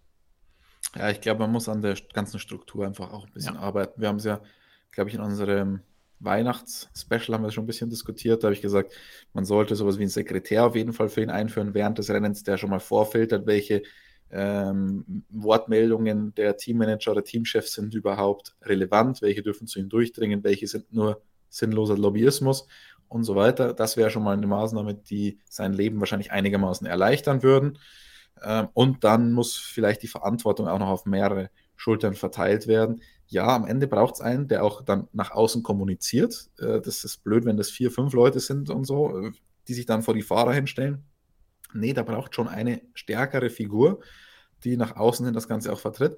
Aber äh, vielleicht sollte man trotzdem da überlegen, ob man dann nicht vielleicht noch ein bisschen mehr Personal braucht für die Rennleitung an sich und das dann, wie gesagt, auf mehrere Schultern verteilt. Ja, meiner Meinung nach ist das unumgänglich. Gerade so die, viel, wie es wie da mittlerweile los ist und genau. so viel, wie es geht. Die Komplexität des Sports ist so enorm und wir merken es ja selber, wir verfolgen die Rennen so detailliert auf unseren X-Bildschirmen inzwischen. Aber auch, es, was heißt auch für uns ist es nicht möglich, Natürlich ist es auch für uns nicht möglich, wenn es der nicht schafft, dann schaffen wir vielleicht erst recht nicht, aber man merkt manchmal nach dem Rennen, wenn man dann mit vielen Fahrern spricht, wie viel man selber gar nicht mitbekommen hat. Ja. Und das ist schon immer wieder erschreckend für mich, wenn ich überlege, wie genau ich mir dieses ganze Rennen anschaue. Und nach dem Rennen stelle ich fest, okay, das habe ich nicht mitbekommen, das habe ich nicht mitbekommen, das, ah, okay, das war auch noch los. Und der Rennleiter muss halt irgendwie doch alles mitkriegen. Äh, deswegen muss man da vielleicht einfach schauen, ob, wie man das verbessern kann. Auf jeden Fall sind da Verbesserungen und Änderungen notwendig. Auch bei dem nächsten Punkt, der damit reinspielt, da fragt nämlich Moto, wird man nach den diesjährigen Geschehnissen den Funk zwischen Rennleitung und Teams einschränken? Denn das war ja auch eine der großen Diskussionen, dass da immer so viel hin und her gefunkt wurde, selbst die Teamchefs sich da einmischen durften und eingemischt haben und lautstark und mit Forderungen eingemischt haben, um Einfluss zu nehmen. Haben wir auch in unserem Weihnachtsstream so ein bisschen drüber gesprochen denke, ich sage ja, Funk weiter offen lassen auf jeden Fall, aber man sollte einschränken, wer mit dem Rennleiter oder seinen Adjutanten dann da sprechen darf und warum, mit wem, in welcher Art. Weil Forderungen stellen oder sonst irgendwas, das ist eigentlich gar nicht notwendig, solche Dinge, wie sie da teilweise abgelaufen sind. Es ist schön für uns als Zuschauer, aber es tut dem Ganzen nicht gut. Ja, für uns war das natürlich herrlich, diese Funksprüche von Toto Wolf. Äh, absolut episch, aber für den Rennleiter meiner Meinung nach eine absolute Katastrophe, weil natürlich das setzt den brutal unter Druck sowas und sowas soll es nicht, soll es nicht geben. Das soll nicht sein. Ja. Also da muss auf jeden Fall ein bisschen was dran getan werden. Aber Tommy, Kommunikation an sich muss es geben. Also dafür ja. ist der Rennleiter auch da. Also ähm, Kommunikation muss es geben, aber so wie es jetzt gab, nein. Genau. Also wir haben es ja auch schon mal gesagt. Also eine Person vom Team, die mit ihm sprechen darf und das auch aus bestimmten Gründen finde ich in Ordnung und einen guten Weg. Weil wir haben, du hast es ja auch schön erklärt, bei Saudi-Arabien, das Geschacher um die Startaufstellung, das war ja völlig in Ordnung und normal, weil irgendwie müssen die ja miteinander kommunizieren, um das Ding festzulegen, wenn es etwas komplizierter wird. Genau. Sonst, sonst wird es erst richtig chaotisch. Dann wird es spannend, wenn sie die Autos dann in der Startaufstellung hin und her schieben vor dem Restart. Passend zum Thema Funk hat Tommy Eisman auch eine Frage gestellt. Was haltet ihr von den Interviews bei der Formation Lab, zum Beispiel in der DTM? Wieso ignorieren die Fahrer dann den Sender zum Beispiel nicht einfach? Also diese Interviews habe ich noch nie verstanden. Für mich der größte Schwachsinn, den es überhaupt gibt. Und auch dann in der, in der Auslaufrunde, in der Ehrenrunde das ist ein Schwachsinn. Meistens haut es technisch nicht hin. Und wenn, hat der Fahrer wirklich Besseres zu tun, als jetzt da ein Interview zu geben. Er kann sich überhaupt nicht darauf konzentrieren, was er sagt, weil er halt was zu tun hat. Ähm, absoluter Schwachsinn. Ich hoffe, sowas werden wir nie haben. Also mir, mir ist das in der, in der Ehrenrunde schon zu viel. Ja, ich, ich habe unter dieser Frage hier nur einen Bullet Point hingemacht und hingeschrieben, Quatsch. Und das betrifft sowohl die Formation Lab wie zum Beispiel in der DTM, weil die Fragen, die da gestellt werden, erstens, wie du sagst, die, zur Hälfte funktioniert die Technik nicht und man versteht nichts oder er versteht nichts oder man hört gar nichts. Und zweitens, diese Fragen sind auch sinnlos. Das ist jetzt keine Kritik an die Kollegen, was sollen sie anderes fragen, aber das ist auch nichts, was da gefragt wird, was man nicht vorher in der Startaufstellung fragen kann. Und da ist es schon meistens nicht so gehaltvoll, was die Fahrer von sich geben. Deswegen äh, ergibt für mich keinen Sinn, auch auf der auf der Auslaufrunde nach dem Rennen, wenn dann die, die Ansage kommt, Driver of the Day, was soll er da sagen? Das interessiert ihn in dem Fall eigentlich auch nicht wirklich. Also finde ich beides sinnlos. Ich will lieber die echten Emotionen sehen, wenn sie über den Sieg jubeln oder sich beschweren oder während den Rennen irgendwelche Kommentare vom Team oder vom Fahrer kommen. Also wirklich reale Sachen und nicht so ein gekünsteltes, sinnloses Zeug. Ja, exakt. Und wenn wir schon eben kurz die DTM angesprochen haben, dann wollen wir da auch noch mal ganz kurz eine Frage von Romeo Leder Gaming reinnehmen. Und das betrifft DTM und Formel 1, denn der hat gefragt, meine DTM 2022er Vorhersage, Kimi Räikkönen für zwei Gaststarts. was hältst du von so einer Idee? Ähm, Fände ich schön. Also wäre wär auf jeden Fall gut für die Serie, ähm, für, die, für die Fans von Kimi Räikkönen wäre es auch schön. Er selbst, glaube ich, hat schon auch noch ein bisschen Bock auf Fahren. Er hatte nur keinen Bock, sein ganzes Leben äh, diesem Kalender unterzuordnen. Äh, ich glaube zwar eher nicht daran, dass es passiert, aber wenn, finde ich gut. Also immer her damit.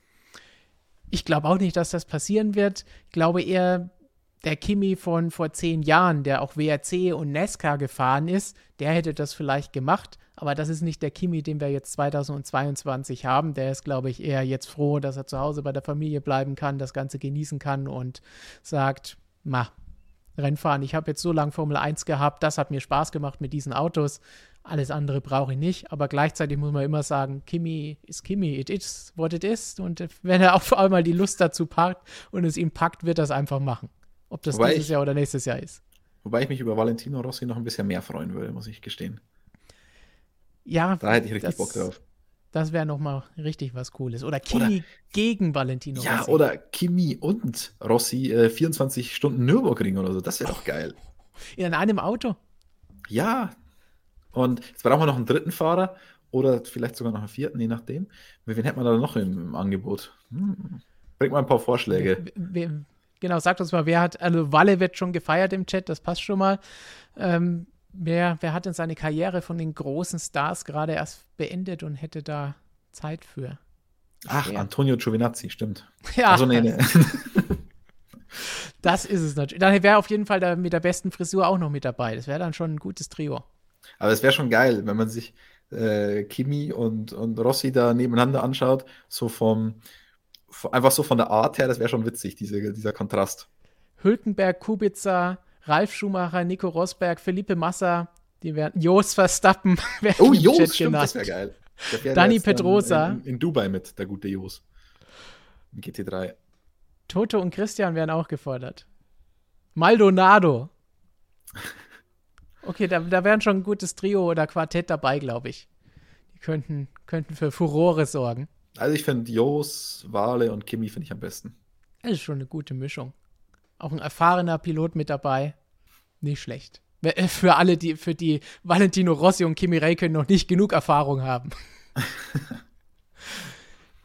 Gut, nächste Frage führt uns ein bisschen in den technischen Bereich. Nochmal von Tommy Eisman bleiben wir beim Iceman-Thema zumindest. Zurück zu 2009 und Curse. Das hatten wir mal kurz angesprochen bei unserem Weihnachtsspecial.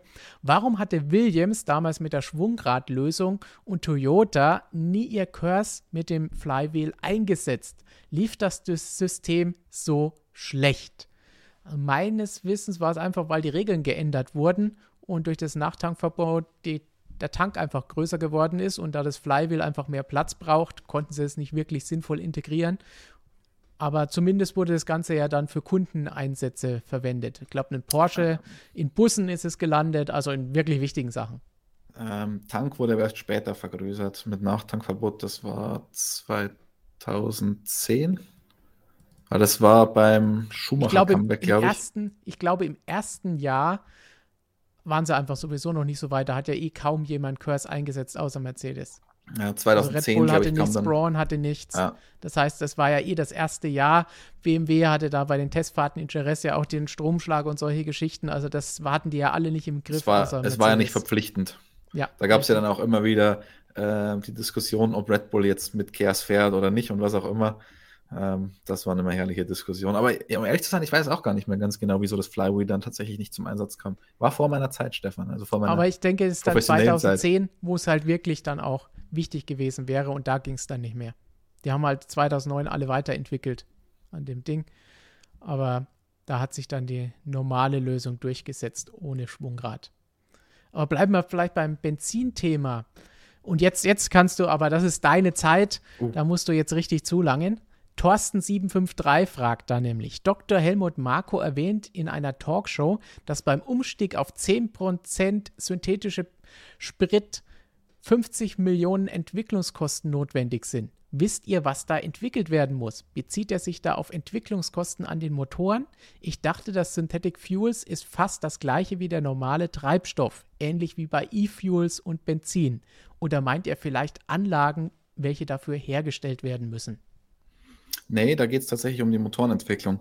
Wenn man sich das jetzt ganz grob anschaut, ist kein, für unser eins ist es kein Riesenunterschied. Und beim normalen Auto kann man ja auch unterschiedliche Kraftstoffsorten tanken. Also jetzt nicht in den Benziner Diesel reinkippen, bitte jetzt nicht falsch verstehen, aber ich kann ja ähm, E5, E10 tanken, ich kann verschiedene Superbenzin tanken, wie viel Oktan, was auch immer. Die modernen Motoren haben ja sogar Klopfsensoren drin, sodass sie sich dann einstellen können und was auch immer. Ähm, aber wir sind in der Formel 1 in einer Liga, in der alles ausgereizt wird, also alles. Und wenn ich da jetzt auf einmal anderes Benzin reinkippe, habe ich extreme Leistungsverluste, respektive äh, Standfestigkeitsverluste, weil die Klopffestigkeit nicht mehr so gesichert ist oder was auch immer. Äh, deswegen muss ich da wieder auf den Prüfstand gehen, auf die Einzylinderprüfstände, äh, Brennräume optimieren, genau für dieses Benzin. Ähm, viel Arbeit wird da am Zylinderkopf oder das meiste, glaube ich, wird da am Zylinderkopf verrichtet, um diese neuen Motoren darauf anzupassen, auf den neuen Treibstoff. Also ähm, es ist schon ein enormer Entwicklungsaufwand. Es wird definitiv Verluste geben bei der Leistung, ist einfach so, ähm, durch den höheren Ethanolanteil von 5,75 auf 10 Prozent. Ähm, und da bin ich mal gespannt, wer da am besten rauskommen wird, weil alle sagen, man hat erstmal einen Leistungsverlust und man entwickelt natürlich jetzt wie die Hölle, dass man den irgendwie abfangen kann oder abfedern kann. Dann bleiben wir doch gleich ein bisschen beim Reglement, denn Benny hat uns da eine lange Frage gestellt. Und vielleicht kann das ja in das sportliche Reglement für dieses Jahr noch einfließen, denn das wurde noch nie veröffentlicht und Christian sucht es jeden Tag schon immer verzweifelt und bislang ist nichts aufgetaucht. Also es, man muss klarstellen, es gibt ein sportliches Reglement, aber vom Stand 30. April 2021. Es gab ja inzwischen, glaube ich, zwei oder drei WMSC dazwischen und da wurde eigentlich schon viel geändert. Also inzwischen schon sehr, sehr, sehr, sehr, sehr viel. Mit der Version 3, glaube ich, haben wir noch die, die letzte veröffentlichte ist. Äh, können wir nichts anfangen für nächstes Jahr. Wir brauchen endlich mal eine neue, geupdatete Version, aber die gibt es leider noch nicht. Und wir versuchen schon fieberhaft auch Sachen rauszukriegen für unsere internen Planungen und so weiter. Teilweise kriegen wir da Sachen raus, die uns dann ein bisschen weiterhelfen, teilweise aber nicht. Und ja, ich warte. Nicht mehr geduldig, muss ich sagen abwarten. Du weißt, wie das ist, abwarten. Aber vorher die Frage von Benny. Vielleicht findet das ja seinen Weg in dieses oder irgendein weiteres Reglement. Hier geht es um Motoren. Aus meiner Sicht sollten die Motorenregeln angepasst werden. Und zwar so. Drei Motoren pro Auto. Diese werden dann ausschließlich im Qualifying und Rennen eingesetzt. Diese drei Motoren dürfen nur bei einem Ausfall im Rennen und Qualifying getauscht werden. Strafen für das Tauschen würde ich nicht mehr vorsehen. Im freien Training dürfen sie so viel sie wollen benutzen und unabhängig von den anderen. Was haltet ihr davon? Mhm. Gibt natürlich das Problem, wenn ich sage Ausfall im, im, Qualifying oder im Rennen, wenn ich auf einer nicht aussichtsreichen Position bin, dann falle ich halt aus. Ja. Ähm, und dann darf ich einen neuen Motor einbauen. Also das ist natürlich dann schon ein Problem. A la Paris sind wir wieder bei der Aktion von vorhin. Ja, und das hatten wir auch früher. Ja ähm, hat man ja auch einfach dann das Auto abgestellt, wenn man wusste, okay, ähm, in dem Rennen bin ich kein Blumentopf mehr und dann darf ich beim nächsten neues Getriebe einbauen oder was auch immer oder einen neuen Motor und so weiter. Deswegen ist das immer ein bisschen problematisch. Und so viele Motoren, wie sie wollen im freien Training, erhöht zwar den Fahrbetrieb, aber den Kosten würde das Ganze auch wieder nicht gut tun. Ja, andererseits, wieso sollte ich jetzt im freien Training immer mit maximaler Power fahren? Ich finde, das war jetzt kein großes Problem, finde ich, Fahrbetrieb im freien Training wegen Motorleistung. Das Einzige ist, manchmal hat man halt, oder Mercedes hat dann am Ende der Saison im Training schon öfter mal den Motor ein bisschen höher gedreht. Äh, aber macht es das Ganze schlechter, wenn die Motoren ein bisschen runtergedrosselt sind im Training? Finde ich nicht. Also war jetzt kein großes Problem insgesamt. Und dann haben wir noch einen Regelvorschlag von Scuferia, nämlich Vorschlag, um das Einsetzen von Nachwuchspiloten während der freien Trainings attraktiver zu machen. Wenn ein Team im ersten Training einen Nachwuchsfahrer fahren lässt, bekommt automatisch der Stammfahrer, der sein Auto für diese Session abgibt, für das Rennen am Sonntag zusätzlich einen nagelneuen Reifensatz mit der Mischung seiner Wahl zur Verfügung gestellt. Somit hat der Stammfahrer für das Rennen eine zusätzliche Option für die Strategie, da er vorher den Nachteil hatte, gegenüber anderen ein freies Training weniger zu haben. Hm, Zwiegespalten. Ja, es ist auch ein, tatsächlich ein Problem bei der Planung, weil Pirelli ja genau wissen muss, mhm. welche Reifen muss man überhaupt mitbringen. Das muss man relativ lang davor schon wissen. Ähm, ich kann jetzt nicht einfach noch mehr Reifen mitnehmen. Das wird dann auch irgendwann. Äh, man muss auch ein bisschen, ein bisschen, auch in der Formel 1 muss man ein bisschen an die Umwelt denken und so weiter. Wenn so ein äh, Slick mal montiert war, dann war es das für den, ob er jetzt gefahren wurde oder nicht. Und dann müsste ich ja eigentlich für jeden Fahrer rein theoretisch nochmal drei Sätze mitnehmen, weil er kann sich ja aussuchen, was er will. Mm, insofern ist das schon schwierig. Man überlegt ja da sogar äh, am Reifenreglement ein bisschen Hand anzulegen, um eben nicht mehr so viele Reifen mitzubringen ans Rennwochenende, ohne dass man die Show damit irgendwie schlechter macht. Also dass diese Überlegung gibt es aktuell, das schaut man sich an.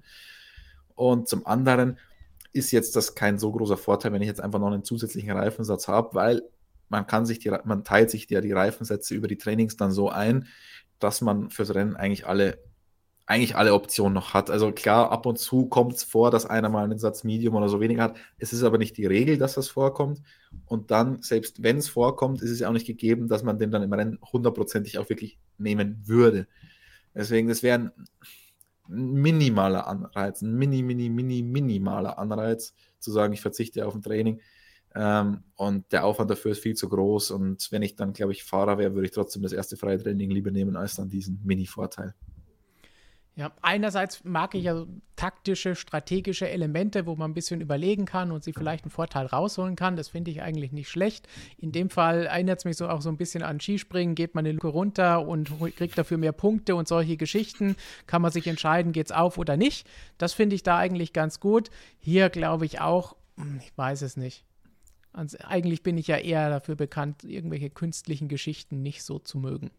Gut, dann haben wir noch mehr Fragen. Nochmal eine von Tommy. Live von heute ist die. Und da geht es darum, wenn Carlos Sainz bei Ferrari verlängert, wo seht ihr dann die Zukunft von Mick Schumacher? Sollte Mick 2022 gute Leistungen bringen? Interessant ist auch so ein bisschen ein Ausblick auf das QA, das du und Flo morgen aufnehmen werdet. Da geht es oh. auch ein bisschen um Mick und seine Zukunft mit Ferrari. Ja, das ist auch so das Lieblingsthema vom Kollegen Roger Benoit, muss man sagen. Immer wenn wir über Mick diskutieren, sagt er, ja, wo, wo soll es für den hingehen? Es sind alle Türen zu, alle sinnvollen Türen. Und das ist ja auch was, was Ferrari immer wieder sagt. Wir wollen ja nicht, dass Mick Schumacher in der Formel 1 Fuß fasst, wir wollen, dass er Ferrari-Fahrer wird, langfristig gesehen. Und da haben wir natürlich mit Charles Leclerc den Kronprinzen schon langfristig gebunden bis 2024. Und höchstwahrscheinlich jetzt Sainz, das hat Mattia Binotto ja bei unserem Weihnachtscall äh, auch schon angedeutet, dass da wohl jetzt schon frühzeitig eine Vertragsverlängerung im Haus ist. Ähm, deswegen, ja, das ist tatsächlich ein Problem. Weil, ich meine, jetzt müssen wir erstmal alle abwarten, wie es in der nächsten Saison ausschauen wird, kräfteverhältnismäßig, wo Alfa Romeo steht, wo Haas steht und so weiter. Ob dann Alfa vielleicht ein sinnvoller Zwischenschritt auch wäre, könnte auch sein. Ähm, aber ja, das ist tatsächlich ein Problem. Trotzdem, ein Problem, vor dem ja viele, viele, viele Fahrer stehen. Wenn wir jetzt uns einen Pierre Gasly anschauen, haben wir ein relativ langes, ausführliches Interview in unserer Printausgabe in der aktuellen. Ähm, der hat ja fast akuter das Problem noch, weil der ja schon viel weiter ist in seiner Karriere und extrem gute Leistung bringt, aber halt auch irgendwie in der Sackgasse ist, wo es nicht weitergeht. Ähm, gut, jetzt kann man sagen, er hatte die Chance dafür ja schon mal. Allerdings wissen wir alle, dass das eine schwierige Chance ist, die zu verwandeln, wie jetzt auch Sergio Perez bewiesen hat und Alexander Albon ja auch. Ähm, schwierig. Das ist aber das, was in der Formel 1 für die Fahrer schon seit jeher immer ein Problem ist. Du musst auch zur richtigen Zeit im richtigen Team sein. Fernando Alonso kann ein Lied von singen. Ähm, ist leider so. Aber könnte tatsächlich noch schwierig werden. Und noch mehr dazu Diskussion über Mix Zukunft dann im QA am Samstag. Schon mal exklusiv für euch enthüllt. Christian kann sich da bis morgen schon mal überlegen, was er dann Neues erzählen wird. Von Music and More zu den Reifen noch eine Nachfrage. Können die Teams dieses Jahr wieder vorbestellen oder bleibt es dabei, dass Pirelli einfach mitbringt, was sie denken und die Teams müssen es nehmen? Also wir haben ja noch kein sportliches Reglement. ähm, aber mein letzter Stand ist, äh, Pirelli bestellt vor. Sehr schön. Und noch ein Fun Fact noch von Tommy vom letzten Mal. Er wurde im vergangenen Jahr 33 für seinen Budapest-Marathon, lief er in der Vorbereitung 33,33 Kilometer am Stück. Getankt hat er vor dem Rennen 33 Euro und Weltmeister wurde die 33. Das ist doch mal eine schöne Statistik und ich glaube, du hast mir mal erzählt, Roger würden solche Sachen auch gefallen, wenn es so um Zahlen geht. Definitiv, definitiv. Ich überlege gerade, äh, wie viel er nächstes Jahr laufen soll. Hat, was hat Russell, die 63? kannst du 63 Kilometer vielleicht laufen oder? Kriegst du 63 Euro ins Auto aktuell kriegen, ja kein Problem an Sprit. Kann ich das für deinen WM-Tipp aufschreiben? Russell wird Weltmeister? Äh, nein. Oh. Gut, dann lassen wir uns da noch bis nach den Testfahrten Zeit, wie immer. Aber wobei, wenn jetzt Max nochmal Weltmeister wird, äh, musst du nur einen Kilometer laufen für ein Euro tanken. Das könnte hingegen schwierig werden für ein Euro tanken. Ja, das wird nicht möglich sein. Aber da, da muss ich sagen, freue ich mich drauf, die 1 wieder in der Formel 1 zu sehen. Die habe ich vermisst. Das wird auf jeden Fall auch nochmal was Besonderes in diesem Jahr und in dieser Saison. Und noch viele mehr Dinge wird es geben. Was hast du Lustiges entdeckt? Ja, schönen Gruß von Niklas N. Der schreibt, ich habe auch ordentlich getankt. Das ist doch wunderbar. Und das wünschen wir noch einen schönen Abend damit. Und wir sagen danke für eure Fragen. Christian und ich machen jetzt so ein bisschen den Hamilton. Wir schweigen, aber wir übergeben den imaginären Staffelstab jetzt hier direkt im Livestream an Robert. Und der wird dann, wie am Anfang versprochen, exklusiv mit dem Motorsportchef von Hankook, Manfred Sandblicher, Sandbichler sprechen. Dabei geht es unter anderem um Anekdoten, zum Beispiel auch über Max Verstappen und viele andere Formel-1-Fahrer, die den Weg durch die Nachwuchsklassen in die Königsklasse gebahnt haben und die er dabei begleitet hat. Natürlich auch die Frage, wann gibt es vielleicht mal wieder eine Frau in der Formel 1 und wie laufen die Vorbereitungen auf den Einstieg in die Formel E, denn da wird Hankook bald exklusiver Reifenpartner werden. Bist du da auch schon ganz heiß auf dieses Interview, Christian? Äh, total. Also ich werde meinen Hintern jetzt nicht von diesem Bildschirm wegbewegen. Gut, dann würde ich sagen, viel Spaß dabei. Tschüss. Ciao. Jahrzehnten eine echte Instanz in der Welt des Motorsports. Manfred Sandbichler, Motorsportdirektor Europe von Reifenhersteller Hankook. Im Interview sprechen wir heute über seine Erlebnisse mit den heutigen Formel 1 Topstars. Wir blicken voraus auf das spannende Engagement in der FIA Formel E Weltmeisterschaft und ja, wir beleuchten auch ein durchaus pikantes Gerücht rund um das 24-Stunden-Rennen auf dem Nürburgring. In diesem Sinne viel Spaß mit dem Interview und Manfred Sandbichler. Ja, willkommen hier auf unserer virtuellen äh, Interviewplattform und vielen Dank natürlich, Herr Sandbichler, dass es geklappt hat, dass Sie sich die Zeit nehmen. Sehr Wunderbar. gerne. Ja, Herr Sandbichler, ich habe gerade mal äh, nachgeschaut und war doch ein bisschen überrascht oder verblüfft. Acht Fahrer und damit fast die Hälfte des aktuellen Formel 1 Starterfeldes äh, haben ihr, wie man so schön sagt, Rüstzeug auf den Reifen von Hankook in den diversen Nachwuchsklassen ähm, gelernt. Unter anderem Mick Schumacher, Max Verstappen, Charles Leclerc, Lando Norris oder eben auch George Russell. Und da stelle ich mir die Frage, schwingt er bei Ihnen eigentlich auch so ein bisschen Stolz mit? Ja, stolz zu dem Zeitpunkt, wenn man die Leute kennenlernt, weiß man nicht über die Zukunft, was in der Zukunft passiert. Man kann beim einen oder anderen schon erahnen, wo die Reise hingeht. Aber ich sag mal, wenn man sich das Ganze dann so im TV anguckt, ist es schon irgendwie so ein schönes Gefühl zu sehen, Mensch, da waren wir doch auch mal zusammen mit der Formel 3 seiner Zeit, ja, haben da gemeinsame Erfolge gefeiert. Doch, ist schon ein schönes Gefühl.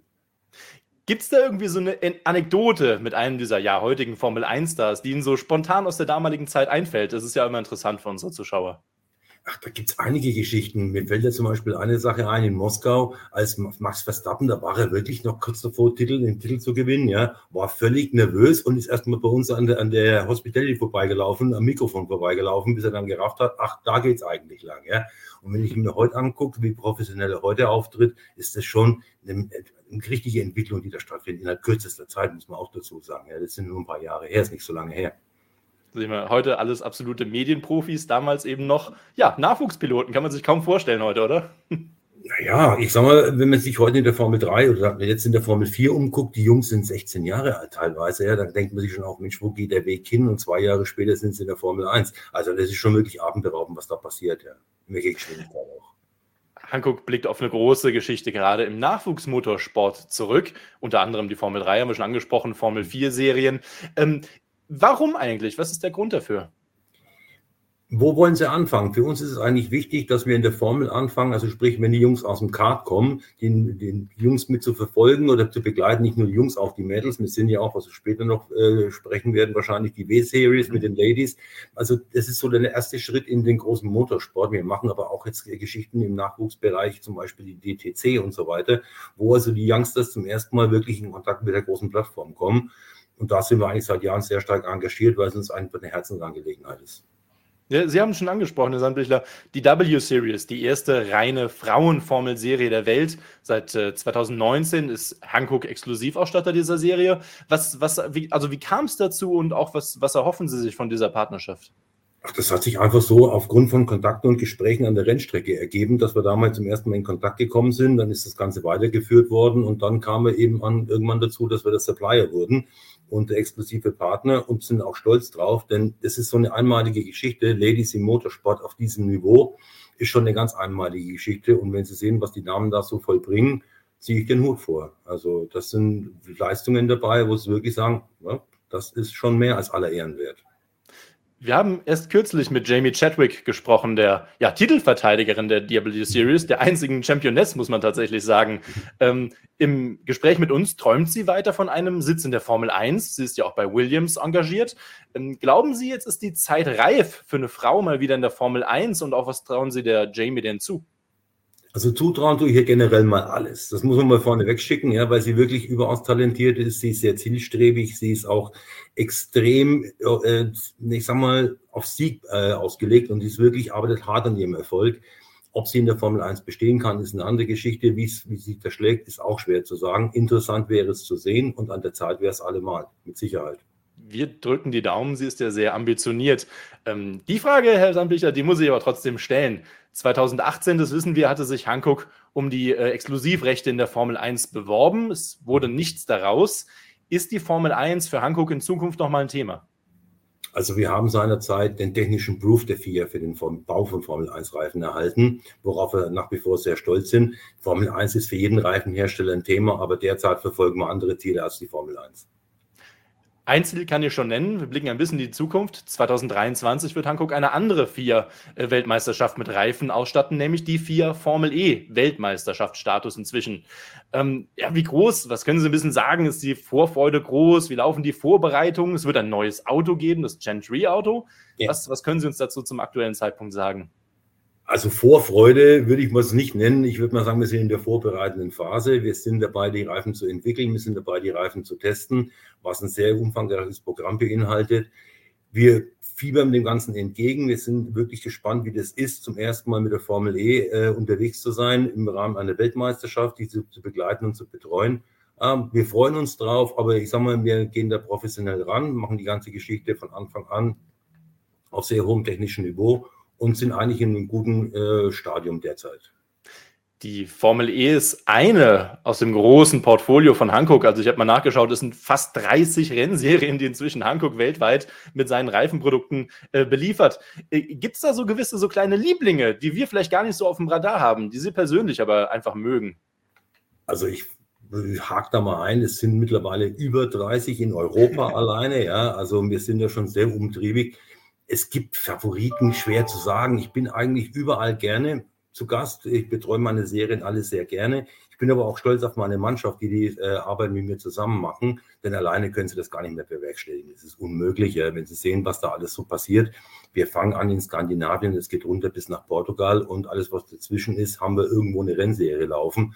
Und da sich einen Favoriten rauszugreifen, ist wirklich schwer. Also ich bin gern bei den Formelrennserien, ich bin aber auch gern bei Geschichten, wie jetzt zum Beispiel den Histocup in Österreich, den kaum jemand kennt, weil es da sehr viele historische Fahrzeuge gibt, die ich persönlich auch sehr gern mag. Also das ist alles ein breit gestreutes Portfolio und eigentlich hängt mein Herz an allem. Das freut uns zu hören, geht uns genauso. Welchen Stellenwert genießt denn eigentlich der Motorsport aktuell im Hause Hankook? Der Motorsport ist für uns bei Hankook sehr wichtig, aus dem einfachen Grund, weil wir da sehr viel lernen können. Wir können da sehr viel adaptieren für die Serienfahrzeuge, also für die Serienreifen, wie wir die Serienfahrzeuge bauen. Wir lernen äh, jede Menge und wenn man jetzt auch in die Formel E geht, wo wir ja, äh, ich sag mal, ganz speziellen Reifen bauen, da ist es für uns natürlich immens wichtig, auch die ganzen Erfahrungen aus der Vergangenheit mit einfließen zu lassen, aber auch im Gegenzug aus der Formel E, die Entwicklung wird irgendwann mit Sicherheit im Straßenbereich mit einfließen. Also ist für uns im Hause Hankook das Thema Motorsport ein sehr wichtiges. Gleichzeitig, und das lässt sich nun mal nicht von der Hand weisen, wir leben in Zeiten der Pandemie, wir leben genauso in Zeiten der Mobilitätswende. Kann sich ein Unternehmen wie Hankook den Motorsport eigentlich noch leisten? Ich bin der Meinung, dass sich ein Unternehmen wie Hankook den Motorsport sogar leisten muss, speziell äh, bei so schwierigen Zeiten. Denn wenn sie jetzt stehen bleiben und warten, was passiert, werden sie von links und rechts überholt. Und das ist nicht unsere Intention, ganz im Gegenteil. Was sind denn so die, die wichtigsten Erkenntnisse, die Hankook aus dem Motorsport heraus in die Serienproduktion oder in die Serienerkenntnis ziehen kann? Also das ist ein schwieriges Thema. Man kann jetzt nicht sagen, man nimmt jetzt das Bauteil A und überträgt es so äh, rüber in die Serie. Was wir daraus sehr viel lernen, ist, welche Mischungen kann man benutzen, welche Materialien kann man benutzen, wie weit ist ein Reifen belastbar und dergleichen mehr. Also da lernen wir sehr viel im Detail, was dann adaptiert werden muss für die Straße. Ja, großes Thema, klar, müssten wir wahrscheinlich eine Sondersendung zu machen. Klar, aber können wir uns immer ausgiebig drüber unterhalten. Ja. ja, wir bleiben dann erstmal beim Motorsport und wo wir schon bei Serienreifen sind, die Nordschleife, natürlich ein ganz, ganz wichtiges Testfeld seit vielen Jahrzehnten, auch für Hankook. Ähm, spezielle Motorsport. Hankook ging dieses Jahr beim 24-Stunden-Rennen mit dem ja, Lamborghini Werks- und Top-Team FFF Racing an den Start ähm, in, der S in der SP9-Klasse, der höchsten, die es mhm. eben auf der Nordschleife da gibt. Ähm, wie fällt da so Ihr Fazit aus und werden wir das 2022 nochmal in ähnlicher Art und Weise sehen? Also das Fazit ist leider Gottes am Schluss nicht so ganz aus, äh, nee, andersrum. Das Resultat ist nicht ganz so ausgefallen, wie wir uns das vorher erwünscht und erhofft haben. Wobei es sah sehr, sehr gut aus. Wir waren sehr gut unterwegs. Wir hatten einen sehr guten Speed. Da hatten es die Wetterkapriole leider einen dazwischen ge, äh, gefunkt. Dann gab es ein paar technische kleinere Probleme, was am Schluss dann eben zu keinem Resultat geführt hat. Die, ob wir weitermachen, kann ich derzeit noch nicht sagen. Wir sind in engen Gesprächen, auch wiederum mit Lamborghini und auch mit anderen Partnern unser Herz hängt an der Nordschleife, weil wir da halt eben angefangen haben mit Motorsport 40 Jahren und da auch immer wieder, ich sag mal, in Vollcompetition gehen können mit allen Wettbewerbern auf diesem Planeten und können da beweisen, wo wir wirklich stehen und was wir wirklich können. Nochmal zum 24-Stunden-Rennen auf dem Nürburgring. Es gibt da ein Gerücht, das sich seit Jahren immer wieder hält, ähm, und zwar die Spekulation, dass es vielleicht einen alleinigen Reifenausstatter durch alle Klassen hindurch geben könnte. Es gibt ja sehr viele unterschiedliche. Ist da was dran und was halten Sie von dieser Idee? Also die Gerüchte tauchen immer wieder auf, ist ganz klar. Es wird auch immer wieder in verschiedenen Gremien und verschiedenen Plattformen diskutiert. Äh, ich sage mal, den generellen Ausstatter für dieses 24-Stunden-Rennen wird es nie geben können, weil es einfach viel zu vielfältig ist und auch viel zu viele Fahrzeuge am Start sind. Meine persönliche Meinung zu dem Thema ist die, diese Diskussion Nordschleife ist eine endlose und ob das am Schluss dann mit dem Einheitsreifen geklärt werden kann oder nicht, speziell in den großen Klassen, also sprich, wenn es um die GT3s geht, es wäre ein Schritt, den man vielleicht mal andenken sollte, den man von allen Seiten betrachten muss. Machbar wäre es aus meiner Sicht der Dinge, aber die Entscheidung treffen andere Leute. Ja, ja. Eine Entscheidung ungefähr so lang wie die Nordschleife, würden wir mal behaupten. Können wir hinkommen. Nehmen Sie den Grand Prix-Kurs noch mit dazu, damit es richtig rentiert. Ja, das sind noch ein paar Kurven mehr, sehr gut. Aber Nordschleife habe ich noch eine Frage. Und zwar, ähm, Hankook stattet relativ viele TCR-Serien europaweit aus. Ja. TCR gibt es auch auf der, in der NLS auf der Nordschleife, ähm, bald auch wieder in der ADAC TCR Germany, also der deutschen Plattform. Ähm, was macht denn speziell diese TCR-Serien so, so attraktiv für Hankook? TCR ist für uns deswegen so attraktiv, weil sie das einheitliche Fahrzeug auf der ganzen Welt finden. Sie finden TCR-Fahrzeuge rund um den Planeten, die fahren alle denselben Reifen, also sprich dieselbe Dimension und was das Besondere an der TCR ist, es heißt zwar nur Tourenwagen 2 Liter, aber gucken sich die Boliden mal an, die sind richtig erwachsen geworden, die sind richtig schnell und da ist es halt wirklich dann Motorsport mit Lackaustausch. Also das sind halt Sprintrennen und da wird halt wirklich auf Vollkontakt gefahren und der kleinste Fehler bedeutet alles aus. Das heißt, der Reifen wird extrem rangenommen, der Reifen wird extrem gefordert und wir haben glücklicherweise ein Produkt, was diesen Anforderungen bestens äh, gerecht wird. Wir haben noch ein anderes Highlight, sage ich mal, im Hankook-Programm, nämlich die äh, 24 Hours Creventic Series powered by Hankook, so heißt sie. Ähm, mhm. Kürzlich erst war das Saisonfinale in Sebring, es hat ein bisschen geregnet, aber es ist, hat stattgefunden. Das ist sehr gut. Ähm, wie fällt denn Ihr Fazit zur Saison der Creventic-Serie aus? Also wir hatten vor kurzem wirklich Saisonfinale in Sebring und wie Sie bestimmt wissen, geht es gerade weiter. Wir fahren ja Anfang Januar schon wieder 24 Stunden Dubai. Also sprich, bei der Creventic sieht so aus, der Jagd im Prinzip ein Highlight das andere. Die Creventic 2021 war für uns alle eine besondere Herausforderung. Wir wissen alle über die Probleme mit der Pandemie, mit der Corona-Restriktion, die Reisebeschränkungen, die es gab. Es wurden Rennen verlegt, es wurden Rennen abgesagt und dergleichen mehr. Es hat uns alle betroffen, quer durch den gesamten Motorsport. Daher gehen auch mein besonderer Dank an die Veranstalter von Creventic, aber auch an die gesamte Servicemannschaft, an meine Ingenieure, meine Techniker, dass sie all das auf sich genommen haben, die ganzen Beschränkungen bei den Reisen mit den Quarantäneverpflichtungen hinterher. Also das war nochmal eine ganz besondere Herausforderung. Die Creventic selbst ist für uns ein bunter Mix, angefangen vom TCR über die BMW Cup-Fahrzeuge, GT4, Specials bis rauf zu den GT3s. Da können wir wirklich zeigen, was wir können. Da werden wir auch gefordert. Das sind wir auch wirklich jedes Mal in der Pflicht zu liefern. Und wie Sie vorhin schon angesprochen haben, mit den äh, Wetterungsbedingungen ist auch in Sebring. Das war alles nur kein Zuckerlecken. Aber am Ende des Tages macht immer Spaß und es ist immer eine Herausforderung. Eine große Herausforderung, das haben Sie eben auch schon, wir haben es gerade schon angesprochen, war natürlich Motorsport in Zeiten der Pandemie. Ähm, können Sie mal so ein bisschen ins Detail gehen? Was, was genau waren die größten Herausforderungen für eben die Motorsportabteilung von Hankook in diesem Fall? Das ist einfach die Reiseplanung gewesen. Ganz einfach. Man kann es ganz einfach auf den Punkt bringen. Denn sie versucht haben, dieses Jahr privat zu reisen, haben sie es irgendwann aufgegeben, weil sie die Sinnlosigkeit erkannt haben. Wir mussten reisen. Das heißt, wir mussten die gesamten äh, Dokumentationen, die Papierarbeiten, die ganzen Covid-Tests über uns ergehen lassen. Dann waren sie auch in den Flughäfen und dergleichen mehr, waren sie in Schlangen gebunden, wo sie dann angestanden haben, um nochmal die Dokumente vorzuweisen. Also das war auch eine psychische Belastung für alle Mitarbeiter, das da durchzustehen. Dann kamen sie zurück, dann mussten sie in Quarantäne, mussten sich wieder freitesten, hatten aber bereits den nächsten Termin wieder, wo sie wieder weg mussten. Also meine Mannschaft war da teilweise wirklich mehr beim Corona-Testen als zu Hause. Deswegen auch mein besonderer Dank an die ganze Mannschaft, um das durchzugehen. Und wir hoffen alle wirklich, dass es im nächsten Jahr leichter wird, wir zurückkommen zur Normalität, wie auch immer die aussehen mag. Aber das Programm konnten Sie soweit abspulen, wie wir das mitbekommen haben. Wir haben alles, was machbar war oder was, was ermöglicht war, äh, abgespult, wie Sie gesagt haben. Wir haben alle unsere Verpflichtungen erfüllt. Wir haben alle unsere Termine wahrgenommen. Und wir werden es auch weiterhin so machen. Für uns ist eins wichtig, der Service an der Strecke.